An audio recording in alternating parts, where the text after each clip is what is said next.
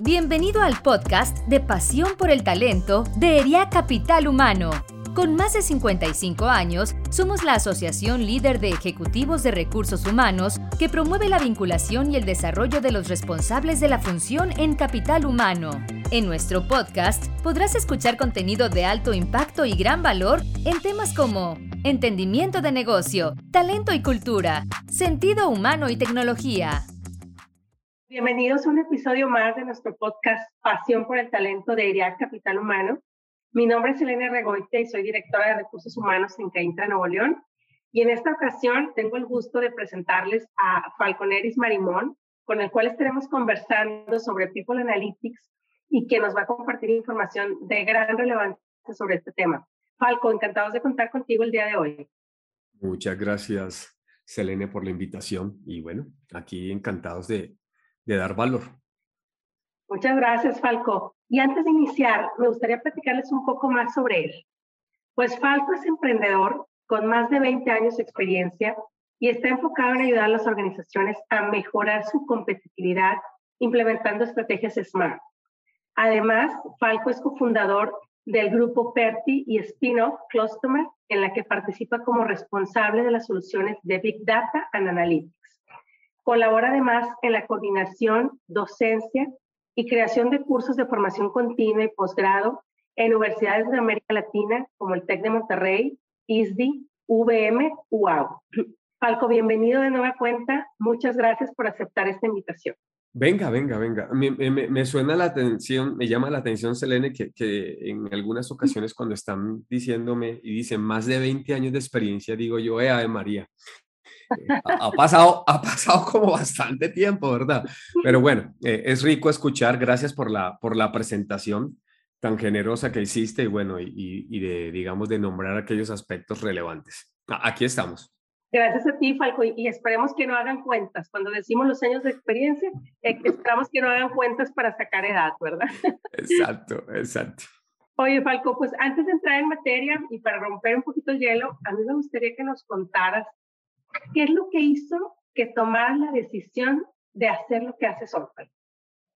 Mira, gracias, gracias por preguntarlo, porque yo creo que cuando, cuando estamos o vamos a platicar un tema tan interesante que tiene que ver con el tema de datos, de People Analytics, eh, la gente piensa siempre en, en, alguien que viene del mundo técnico y que sea, todo el tiempo ha estado en el mundo técnico, ¿verdad?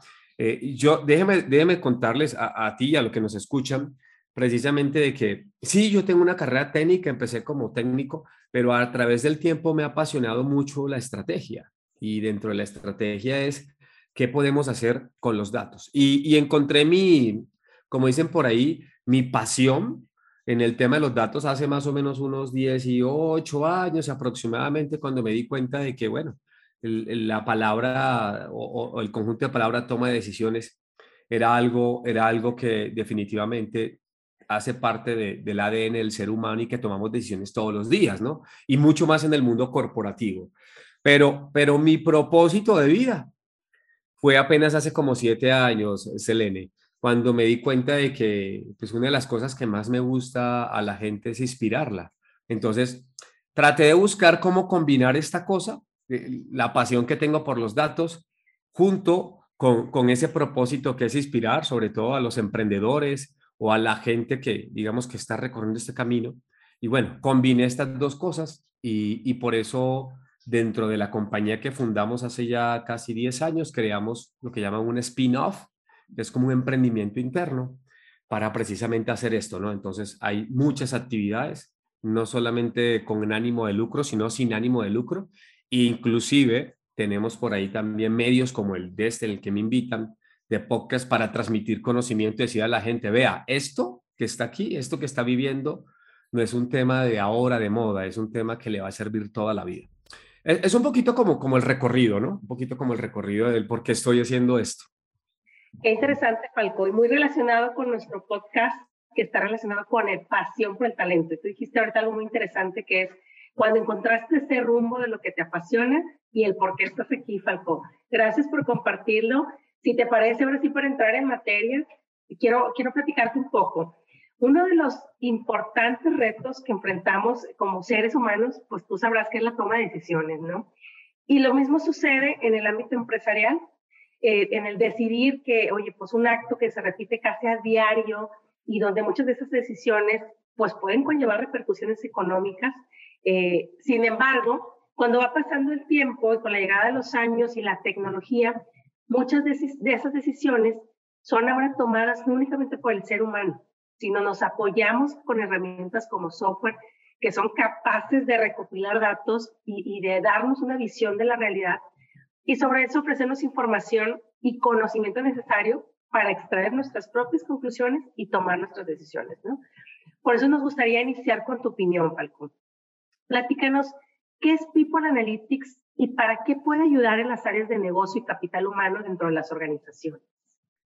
Venga, eh, si, no arrancamos con esa pregunta, yo se la iba a sugerir, porque al, final de eso se trata, ¿no? Dijiste un contexto interesante y, que la gente no se asuste, aunque no crean todavía, es que ya, yo siempre he dicho que hay, hay una combinación especial que es la ciencia más el arte, ¿no? El arte es nosotros como seres humanos poder tomar estas decisiones, pero simplemente este, estándonos, basándonos o utilizando tecnología, como lo dijiste. Esa es la, la parte de la ecuación que yo llamo ciencia, ¿no?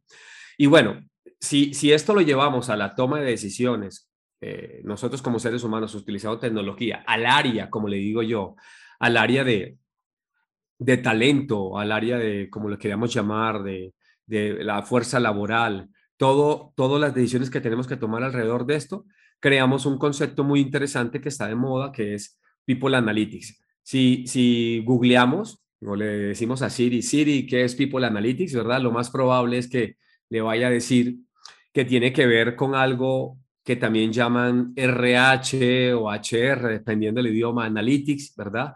Y es analizar todos los datos que están relacionados con los colaboradores o trabajadores en una organización, ¿verdad? Y que nos permite de alguna forma, digámoslo así, obtener evidencia sobre los patrones de comportamiento que se da en una organización. La idea es que con estos patrones, saber cómo se comportan, cómo se relacionan a través de los datos, vamos a nosotros a poder pronosticar eh, situaciones futuras e inclusive, todavía mucho más allá, vamos a poder dar recomendaciones para mejorar temas como ambiente laboral, cultura organizacional, liderazgo. Así que eso para la gente que está en el área de talento y recursos humanos le deben estar brillando los ojitos en este momento. ¿Cómo? Yo hacerle preguntas a los datos para tomar decisiones basadas en toda esa data que se recopila por esa interacción entre los colaboradores. Ese es básicamente el, concepto. Qué interesante, Falco. Y bien dijiste ahorita, en recursos humanos se tiene por ahí el mito de que no hay forma de medir, no hay métricas en recursos humanos. ¿Qué opinas de eso, Falco?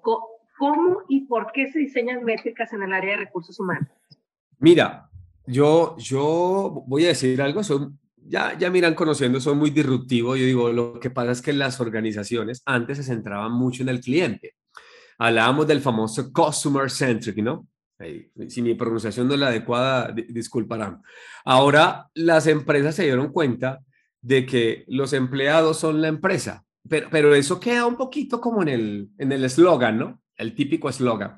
Volverlo realidad, ¿qué significa? Como yo siempre le digo a la gente, entonces, si yo me centro ahora en los empleados, en lo que sucede, básicamente tendríamos que hacer mediciones, los famosos eh, KPI o KPI, como le quieran llamar, para precisamente tener eh, esas medidas y poder cuantificar un impacto, ¿no? Si tomo una decisión correcta o no, ligándolo con, con la parte de People Analytics.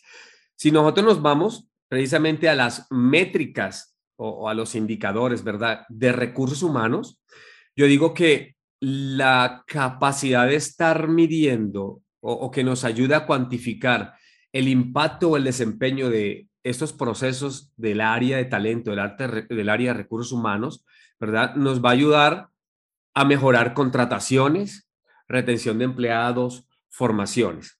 El, el, tema aquí, y lo digo que es disruptivo, es que muchas personas se han quedado en metodologías de los años 80.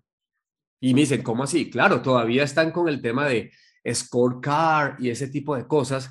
Yo digo, no es que no sea malo, sino que la gestión en los negocios ahora y mucho menos en el tema del talento tiene que ser mucho más ágil. O sea, el hecho de que tú midas un indicador ahora y la importancia y bueno, ¿qué voy a hacer? Eh, como dicen coloquialmente, a toro pasado, ya, pues ya, o sea, tengo un índice de rotación del 15%, ¿qué hago? Eh, entonces, hay métodos o formas mucho más, digamos, ágiles, modernas, que creo que ya algunas empresas las han, las han adoptado y que tiene que ver con los famosos OKRs. Seguro que los hemos escuchado, los famosos OKRs.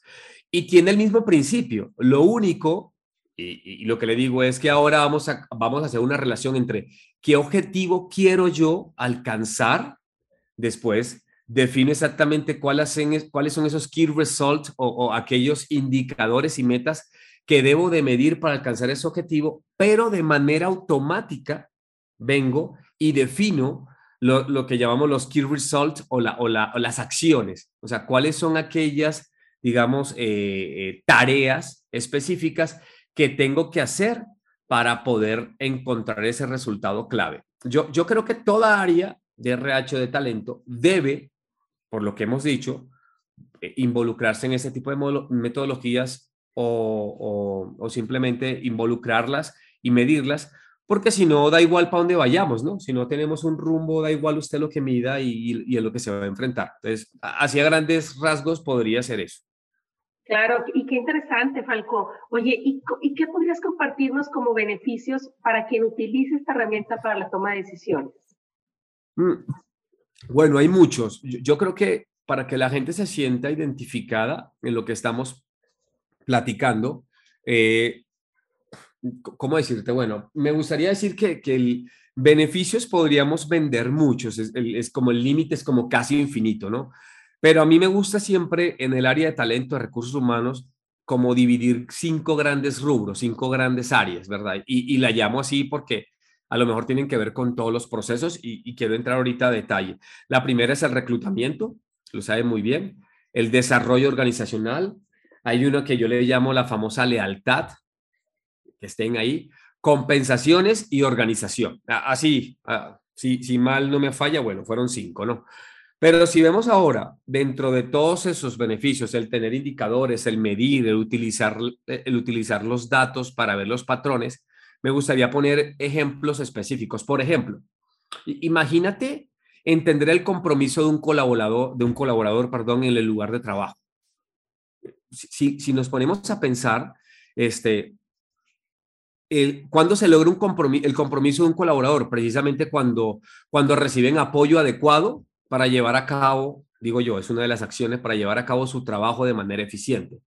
El que yo pueda controlar, por llamarlo así, y tener claro cuáles son las variables para darle, para darle esos, digamos, esos apoyos adecuados, eh, vamos a hacer que como empresa tengamos mayor compromiso de un colaborador.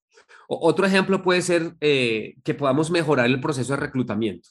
Sabemos que este tema de, enrolar gente para algunas empresas es muy, muy, muy, muy complicado, Selene. Entonces, imagínate eh, que con todos los datos que yo pueda obtener, datos internos, y, voy a decir algo aquí entre comillas, datos externos también, ¿verdad?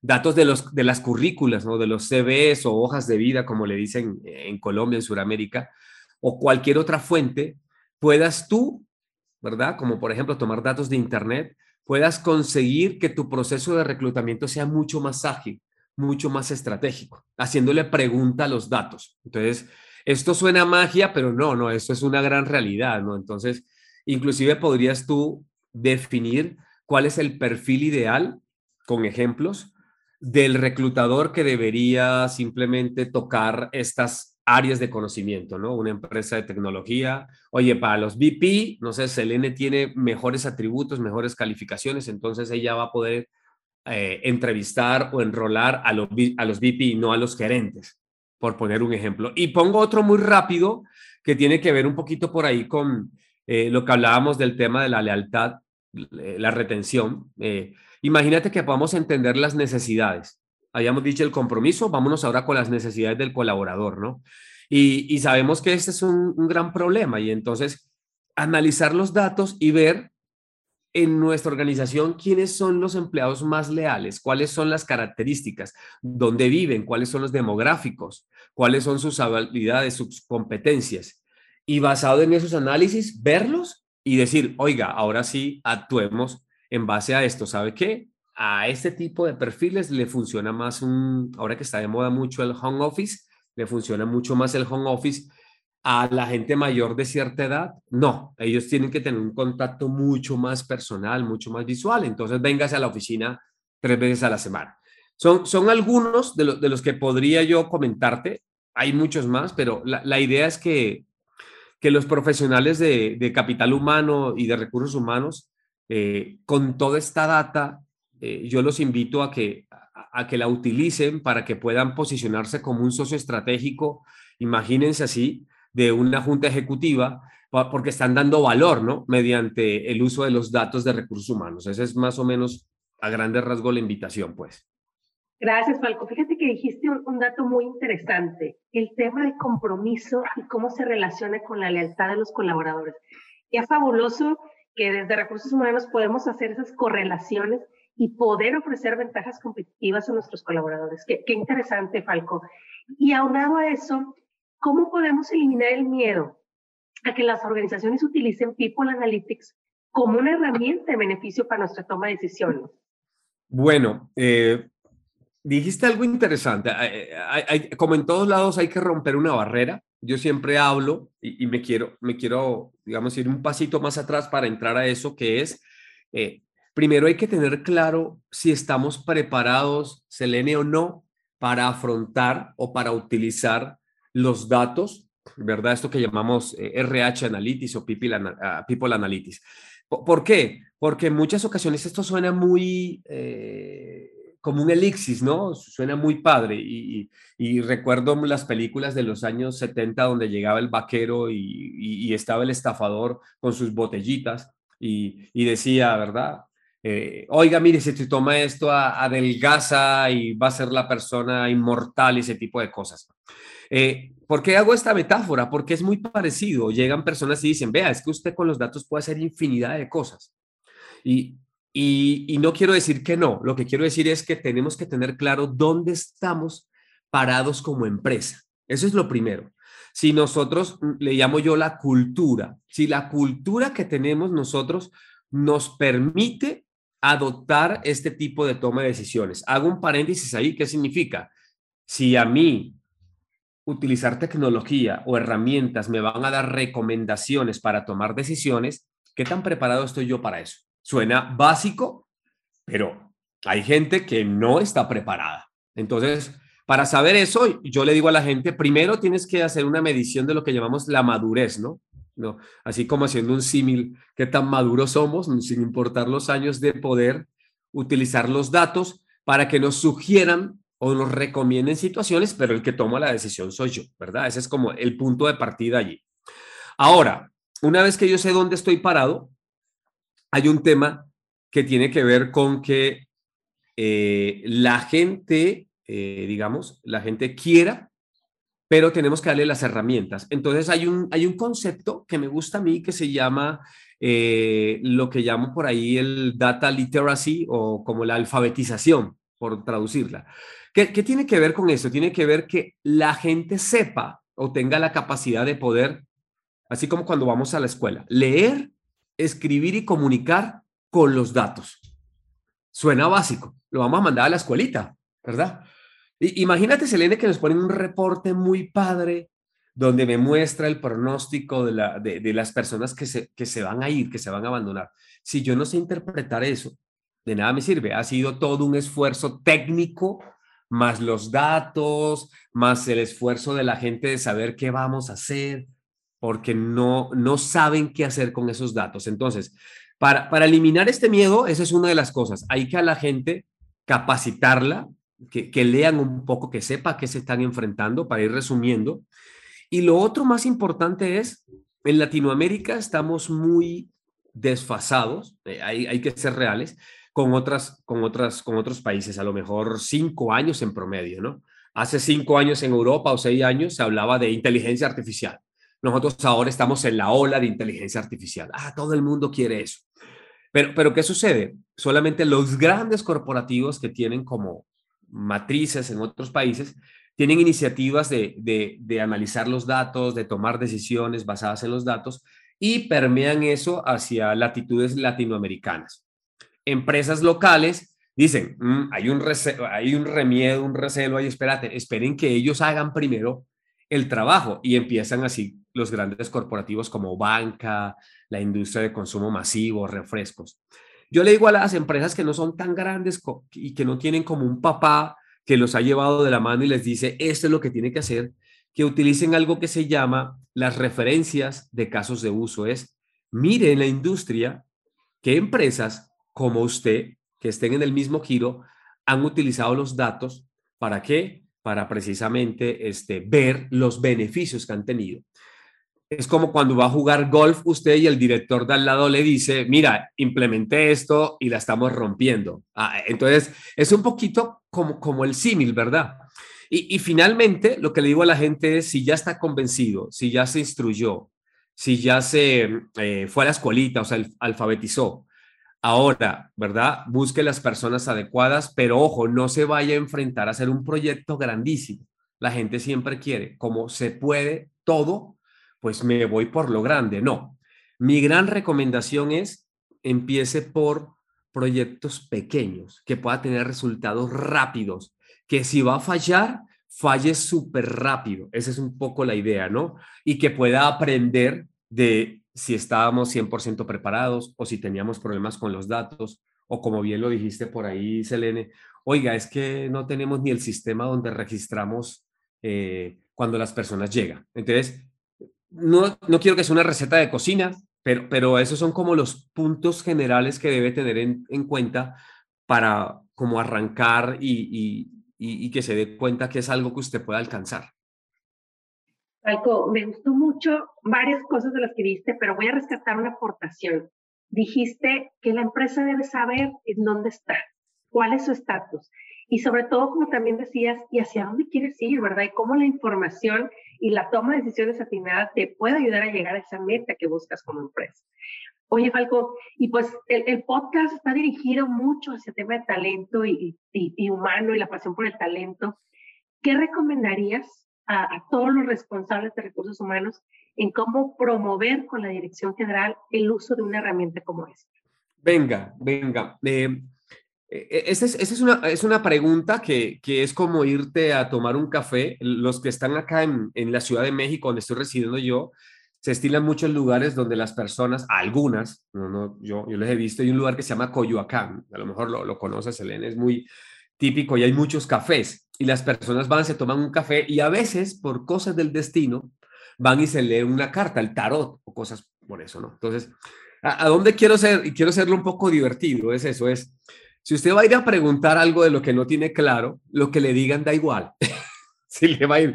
Entonces, yo lo que le digo es, ojo, cuando usted quiere ir a promover con la dirección general, eso se le llama el sponsor, el sponsor principal, usted tiene que precisamente tener, como le llamo yo, promocionar con un uso saludable. Usted no puede decir, es que me dijeron por allí, es, eso no funciona. Dijiste algo interesante que es, tenemos que tener claro, primero, cuáles son los pain points o las situaciones que queremos mejorar. Ojo con eso, ¿verdad? Y si usted llega con un pitch, con, decirle, estos son los puntos que quiero mejorar, rotación, lealtad, eh, performance, y, y, con datos sólidos de esos KPIs de los que hablamos, estamos perdiendo, ganando, quiero mejorar esto, lo más probable es que va a tener la atención inmediata de la dirección general. Pero, pero llega hablando ese lenguaje, no, no, no como que fui al tarot y, oiga, ¿qué tengo que decir? No, usted conoce el negocio. una vez que tenga ese, eh, digamos, esa atención de la dirección general, que todas las direcciones generales dicen, oye, Selena sé de lo que me está hablando, tiene claro en dónde nos duele la tachuelita, ¿no? En, en el pie. Listo, ¿qué vamos a hacer ahora? Entonces, yo le recomiendo lo siguiente yo le recomiendo lo siguiente, es, tiene que aprender a vender beneficios a corto plazo. Oiga, vamos a invertir en un proyecto de este tipo, pequeño, ¿verdad? Y una métrica muy interesante que le gusta a todos los directores generales. Vamos a tener un retorno de inversión de esto. Esas son las palabras mágicas. El estilo que usted tenga es diferente, pero bueno, ahí está. Y le van a preguntar, bueno, ¿cómo lo hacemos? Y entonces hablamos hace, hace ratico, hablamos de, de la referencia, de los casos, de que usted arme ahí un proyectito pequeño donde puede haber resultados y, y, y si ya tiene el director eh, en la bolsa con la atención y le puso un número de cuánto va a invertir, entonces usted va a rematar con lo siguiente y así para que suene como receta de cocina. Oiga, nosotros vamos a crear líderes en People Analytics que ellos lo que van a hacer es que hacen crecer y preservar, ¿verdad? Comunidades que se adhieran a este proyecto. Si se dan cuenta, vamos a especializar gente. Siempre hay un líder, yo le llamo los champion data, que puede decir, yo levanto la mano para solucionar este problema, yo levanto la mano para solucionar esto. Y esta gente la vamos a especializar para que sean los evangelizadores y que sean como los stakeholders o los beneficiarios de cada proyecto pequeño que vamos a, que vamos a dar. Ese es un trabajo que hay que hacer, ¿verdad? Y venderlo como que vamos a divertirnos usando los datos. Yo creo que esos tres grandes puntos, Selene, a cualquier director le gustaría escuchar con, con una convicción y decirle, oiga, eh, me la vendió tranquila, suave, tiene claro lo que quiere hacer y sabe a qué persona involucrar. Eh, así lo haría yo, de una manera muy, muy, muy coloquial para que la gente me entienda. Falco, creo que lo dijiste como receta de cocina y muy válido y muy, muy valioso como lo compartiste. Oye, ¿qué recomendaciones damos para esa gente que quiere iniciar a, a, utilizar People Analytics en su organización, no? Me gustó mucho, también rescato algo que dijiste hace un rato de que, oye, si te vas a equivocar, equivócate rápido, ¿verdad? Empieza por proyectos pequeños que su magnitud tampoco sea tan grande, ¿verdad? Paso a pasito. ¿Qué otra recomendación, Falco, para ir cerrando, pudieras compartirle a nuestra audiencia quienes están por iniciar a utilizar People Analytics? Ok, ok. Este, voy a decir una y espero que los eh, que están en este medio, los que implementan o ayudan a las empresas a, a, que los proyectos de People Analytics, las casas consultoras me escuchen, me van a jalar la oreja, pero yo tengo que decirlo porque, porque lo mío y un valor mío es simplemente a la gente serle leal. Ojo, People Analytics no significa tecnología. Ese es el primer consejo que le doy. Significa tener claro cómo los datos nos van a ayudar. Significa tener claro, ¿verdad? ¿Cuál es el proceso? Que si yo mejoro preguntándole a los datos cosas, voy a tener mayor beneficio. Ese es un paso importante. La tecnología sí nos ayuda. ¿Y, por qué lo digo, Selene? Me siento un poquito aquí porque mucha gente dice, ah, compro este software y ya, ya la armé, ¿verdad? Ya, ya, ya solucioné los problemas. No, no.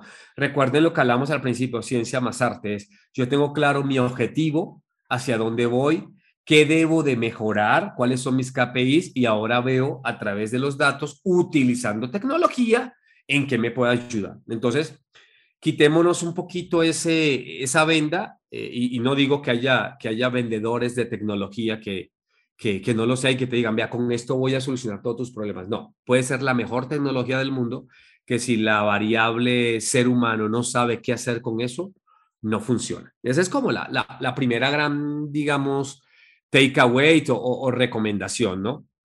Lo, lo otro y de lo cual soy un defensor fehaciente es que si usted tiene no tiene una estrategia del negocio, haga lo que quiera, da igual, ¿verdad? O sea, perdón que lo comente, algunos directores me van a regañar, pero esto hay que decirlo de una manera muy política y de una forma muy empática.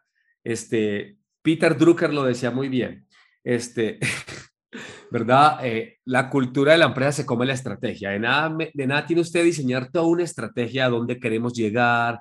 Mire, vamos a afinar eso. Si al día a día se hacen cosas totalmente diferentes, hay que alinear eso. Si usted le dice que quiere ser el mejor sitio para trabajar, entonces trabaje en cosas que lo lleva hacia allá. Yo le digo a la gente, busque aquellos procesos que tiene que mejorar, que le aportan a su estrategia y concéntrate en esos para aplicar People Analytics, no donde sea, pero es como eso, ¿no? Si lo vamos al, al, ramo personal es, me leí 50 libros, ay, lo aplaudo, pero ¿y qué? ¿Eso en qué le ayuda en su objetivo personal? Es lo mismo en la empresa, ¿verdad? Dedíquese a cosas que le hagan el forward up, que lo impulsen a cumplir esa estrategia y como consecuencia concéntrese en analizar datos del área de People Analytics o de RH que le ayuden a impulsar esa estrategia. Sin estrategia no, no, no partimos a ningún lado, ¿no? Y, y por último, eh, el, ya, ya mencioné un poquito el tema del mindset de los datos, pero yo creo que la recomendación es busque stakeholders o personas que quieran afrontar estos retos. Así de fácil. Porque habemos muchos, pero pocos son los seleccionados, ¿no? Tenemos que tener ese ojo clínico para buscar esos líderes que quieran afrontar esos retos, ¿verdad? Lo que llamo yo los stakeholder challenge, que son esas personas que dicen, venga, que van a estar al frente del proyecto, que van a estar buscando la parte humana, que están viendo cómo se benefician, cómo van a solventar todos esos inconvenientes, porque al primer descuido, oiga, necesito la data de los CVs, uy, eso no lo tengo, hay que ir a tocar la puerta con el área de tecnología, con tal. No, eso es mucho problema, mejor no, ya ese proyectico déjelo ahí. Entonces, esa gente tiene que tener esos skills para ir negociar, buscar que las condiciones se den. Si lo vemos, es un triángulo, ¿no? Personas, procesos y tecnología, básicamente. Entonces, yo, yo, creo que nos concentramos en eso porque pues aquí podemos platicar mucho tiempo, Selene. Falco, qué interesante y rescato, como le decimos en México, tiros de puntería, ¿verdad? Oye, elige aquellos procesos clave y mete el barco a las personas que te van a ayudar a tomar las mejores decisiones y a mover el barco hacia donde queremos que vaya, Falco. Qué interesante todo esto que nos has compartido, Falco. Y pues para ir cerrando ya y, darles un, último agregado a nuestra audiencia, a mí me gustaría que nos compartieras de lo último que has leído y crees que pueda hacerle mucho valor a nuestra audiencia, ¿qué nos recomendarías, Falco? Ok, perfecto, perfecto. Mira, me acabo, bueno, no, no, no me lo acabo de terminar, ahí lo llevo, lo llevo como un 60%. Bueno, lo primero es saque una suscripción a Kindle. libros. Yo a mí me encanta. De, de andar regalando cosas. Regale una suscripción de Kindle. Yo soy lector asiduo, entonces me encanta la literatura. Recomiendo, recomiendo un libro. Recomiendo un libro que me estoy leyendo que se llama Excellent in People Analytics. El autor se llama Jonathan Ferrar, así como, como Ferrari, pero hasta Ferrar. Es un libro bastante digerible, toca algunos temas técnicos pequeñitos, pero creo que cualquiera persona que le interese eso es una buena puerta para avanzar, ¿no? Por ahí está. A los que les gusta el formato podcast, además de escuchar el podcast de, de, Capital Humano, por supuesto, les, sí, les recomiendo un podcast que se llama People, eh, perdón, eh, People Analytics, así su nombre, de Cindy Bay Jones. E, esta persona, de verdad, eh, e, e, está, está en inglés, pero, pero lleva gente de alto nivel, sobre todo si queremos ver tendencias que hay sobre todo en Europa, ¿no? No tanto acá. Entonces, eso es bueno como para ver las tendencias y la visión y, lo que hay. A lo mejor no, no, es, no, está tan aterrizado a lo que podemos hacer en Latinoamérica como tal, ¿no?